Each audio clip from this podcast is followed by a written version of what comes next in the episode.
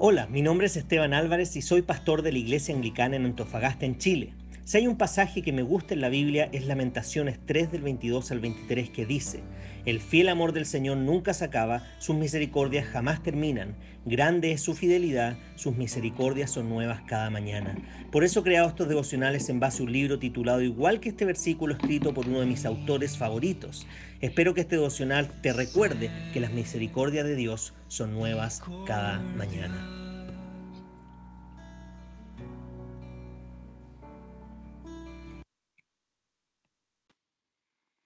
Bien, y el título del devocional de esta mañana es el siguiente.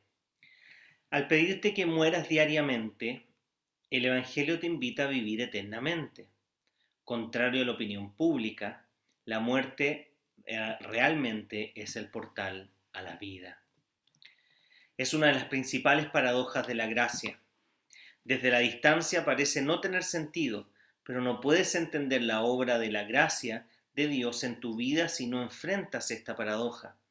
Es claramente presentada en estas palabras de Jesucristo, en Lucas capítulo 9, versículos 23 al 27, que dicen, Dirigiéndose a todos declaró, si alguien quiere ser mi discípulo, que se niega a sí mismo, lleve su cruz cada día y me siga. El que quiera salvar su vida, la perderá, pero el que pierda su vida por mi causa, la salvará. ¿De qué le sirve a uno ganar el mundo entero si, destruye, si se destruye a sí mismo?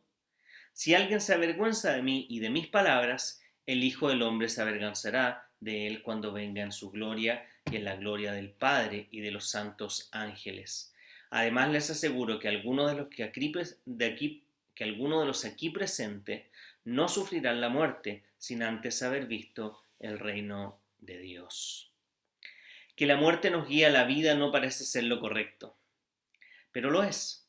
Es perfectamente coherente cuando enfrentas la realidad de que ni tú ni yo podemos vivir para nosotros mismos y para Dios al mismo tiempo. No podemos vivir para su reino y para el nuestro. No podemos escribir nuestras propias reglas y sujetarnos a las suyas. No podemos jactarnos de nuestra propia justicia y entregarnos a su justicia al mismo tiempo. No podemos vivir para nuestra gloria y también para la suya. No podemos amar el mundo en nuestros corazones y amarlo a Él por encima de todo al mismo tiempo. No podemos ponernos en el centro de nuestros mundos y también tenerlo a Él en el centro de nuestra vida. Verás, venir a Cristo no es una negociación.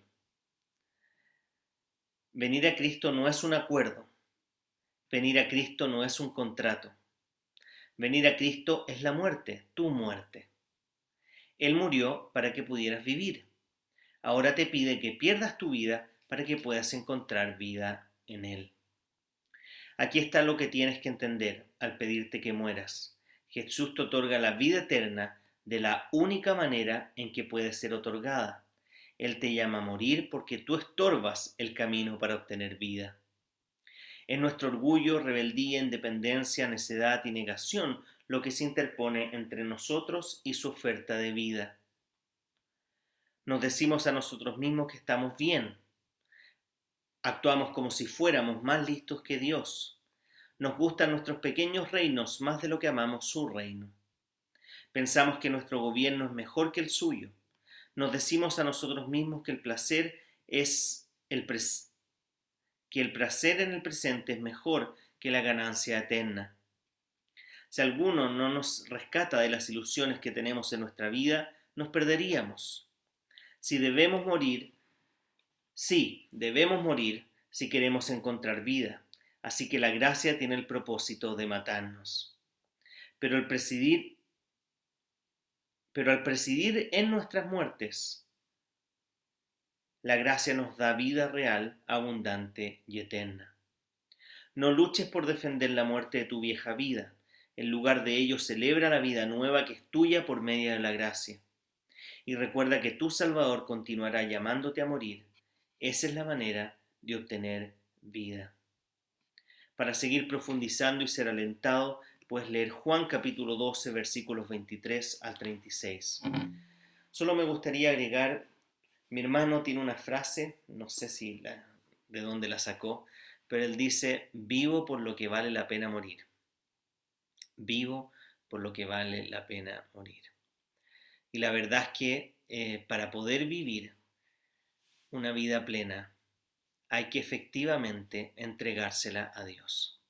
Hay una famosa frase de un autor, eh, eh, poeta inglés, que varios personajes le hicieron famosa.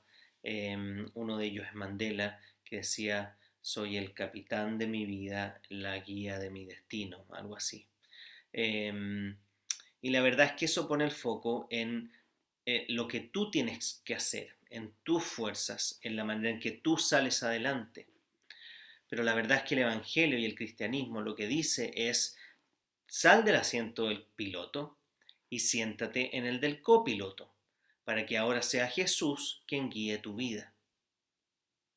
Dicho de otra manera, lo que, tú, lo que quiere decir es que deja que Jesús entre en tu casa y remodele toda la casa, la reestructura, rompe murallas, cambia habitaciones, mueva cosas y que su luz ilumine todo tu ser. Eso es lo que está diciendo en el fondo con decir que debemos morir. Es decir, debemos dejar aquellas cosas que están tomando el lugar que le corresponde a Dios. La crianza es un muy buen ejemplo de morir para dar vida. Las mujeres, en este caso mi esposa, efectivamente dan su vida y mueren a muchas cosas durante, bueno, toda la vida, pero principalmente en los primeros años de vida de nuestra hija. El hecho de tener que estar alimentándola constantemente cada dos, tres horas. El hecho de deprivarte de sueño. El hecho de cargar el bebé en el vientre y todo lo que eso implica, todos los cambios que implican. Todo eso implica morir. Morir a ti mismo, morir a tus beneficios, morir a tus placeres por amor a otra persona.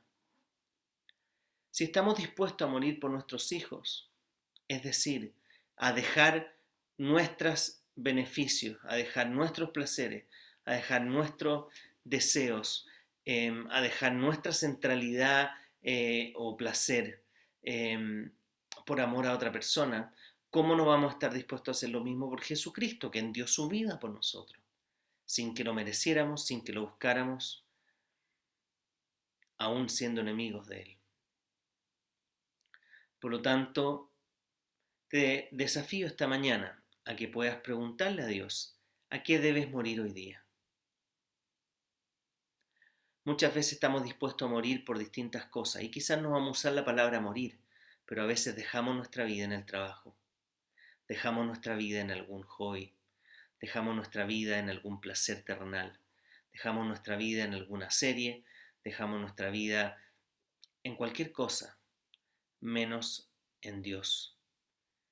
Te invito a que hoy día puedas estar dispuesto a dejar tu vida para que la vida de Cristo sea viviendo en tu vida, para que Él tome el control de tu vida y que puedas pensar, efectivamente, ¿a qué debo morir este año?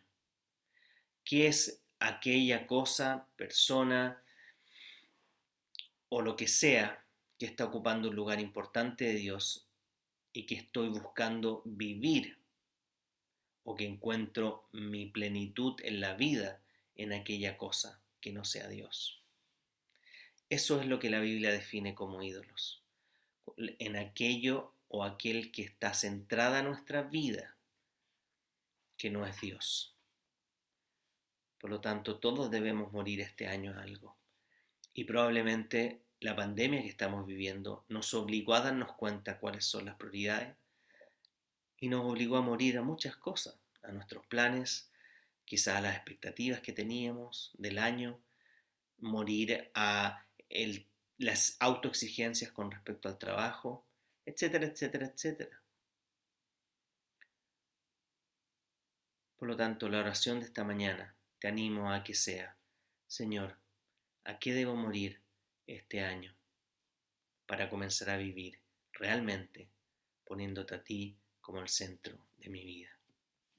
Como siempre, mi deseo es que la gracia del Señor Jesucristo el amor de Dios y la comunión del Espíritu Santo esté con todos ustedes, ahora y para siempre.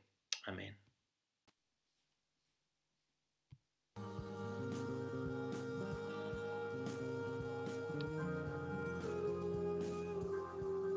Si este devocional fue de bendición para ti, queremos animarte a que puedas compartirlo también con otras personas para que puedas bendecir su vida.